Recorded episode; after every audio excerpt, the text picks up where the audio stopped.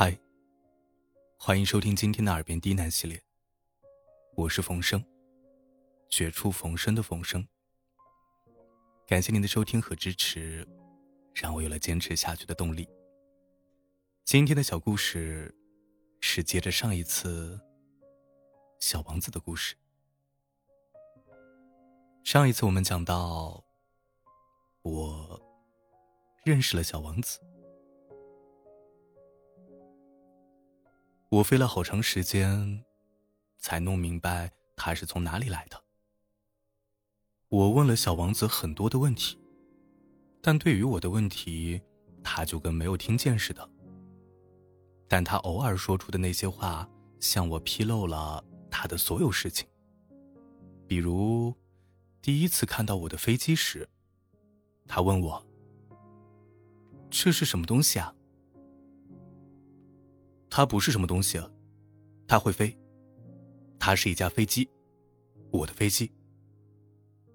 我很自豪的让他明白，我会开飞机。于是他喊了起来：“什么？你你是从天上掉下来的？”“ 是是啊。”我谦虚的回答。“啊，真好玩！” 小王子发出了可爱的笑声。但他的笑声激怒了我。我希望别人能认真看待我的不幸。他接着说：“那么，你也是从天上掉下来的？你是从哪个星球来的？”他的出现如此神秘，我立刻窥见了一丝亮光。于是我问他：“你从哪儿来的，我的小人儿？”嗯，你的家在哪儿啊？你要把我的绵羊带到哪里去呢？他默默的想了一会儿，回答我：“你给我的这只箱子，它有一个好处，绵羊晚上可以住在里面。当然，如果你听话，我还可以给你一根绳子，白天可以把绵羊拴起来，还给你一根木棍儿。”这个建议好像让小王子大吃一惊。呃，把绵羊拴起来，这个想法太怪了。如果你不把它拴起来，它会到处乱跑呀，然后它会走丢。我的朋友大笑起来。你想让它跑去哪儿啊？哪儿都行啊，笔直的往前跑。小王子严肃的告诉我。没关系，我住的地方可小了。他又加了一句，带着一点忧伤：“笔直的往前跑，也跑不了多远。”我这才知道，另外一件重要的事情：小王子住的星球只有一座房子那么大。我并不怎么觉得意外。我知道。除了那些有名字的大行星，像地球、木星、火星、金星，还有好几百颗用望远镜也很难看到的小行星。如果天文学家发现了一颗小行星，他会给它编一个号当做名字，比如，他命名它为三百二十五号小行星。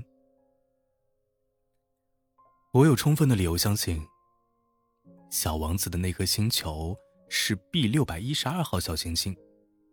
在以前，有一位土耳其的天文学家，在一九零九年用望远镜观察到过这颗小行星，就这一次。当时，在国际天文学的一次代表大会上，他演示了这个重大发现。但是，由于他穿的是民族服装。所以没有人相信他。大人们就是这样。幸好，由于 B 六百一十二号小行星的名气，当时的土耳其独裁君主下达了命令，他的子民必须穿欧式服装，否则判处死刑。一九二零年，那位天文学家穿上了非常优雅的衣服，重新发表他的报告。而这一次，所有人都信了。我把 B 六百一十二号小行星的编号和细节告诉你们，就是因为这些大人的缘故。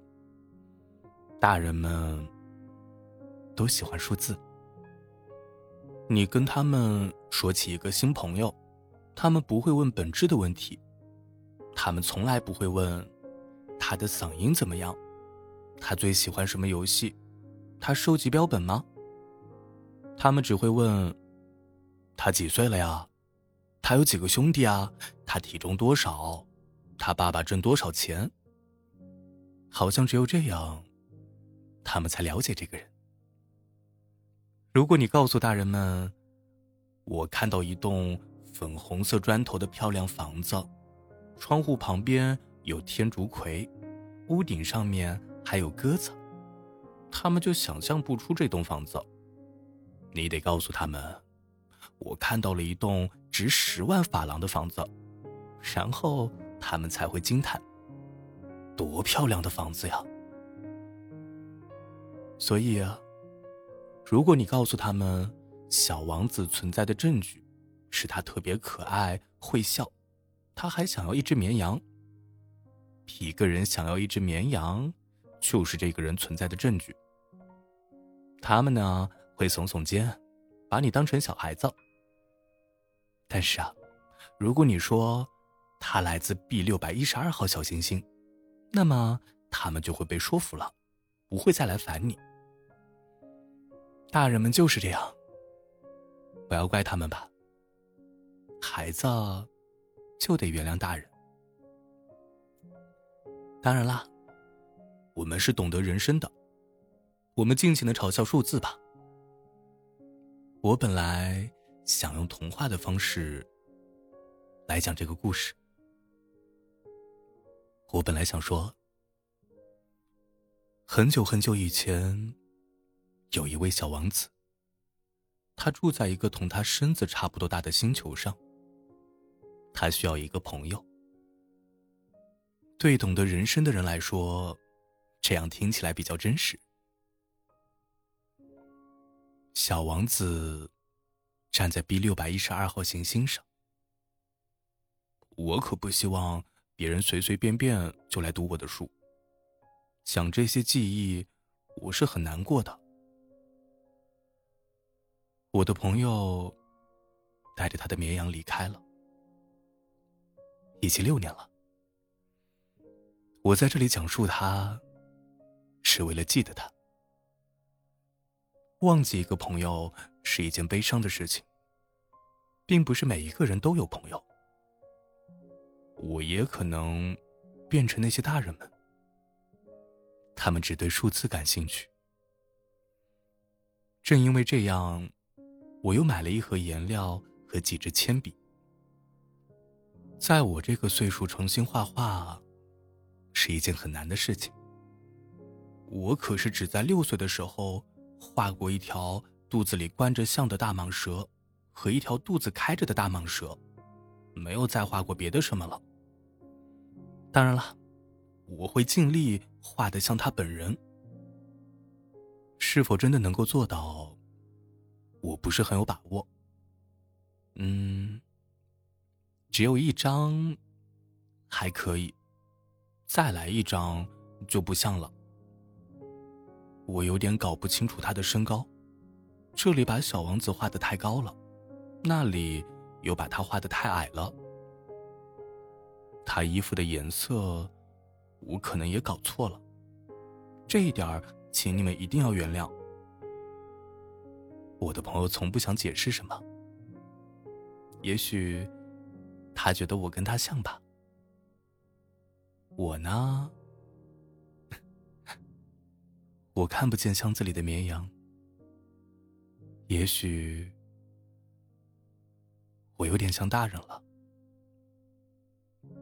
我有点老了。晚安，希望你们都能够看到箱子里的小绵羊，保持孩子一样的开心，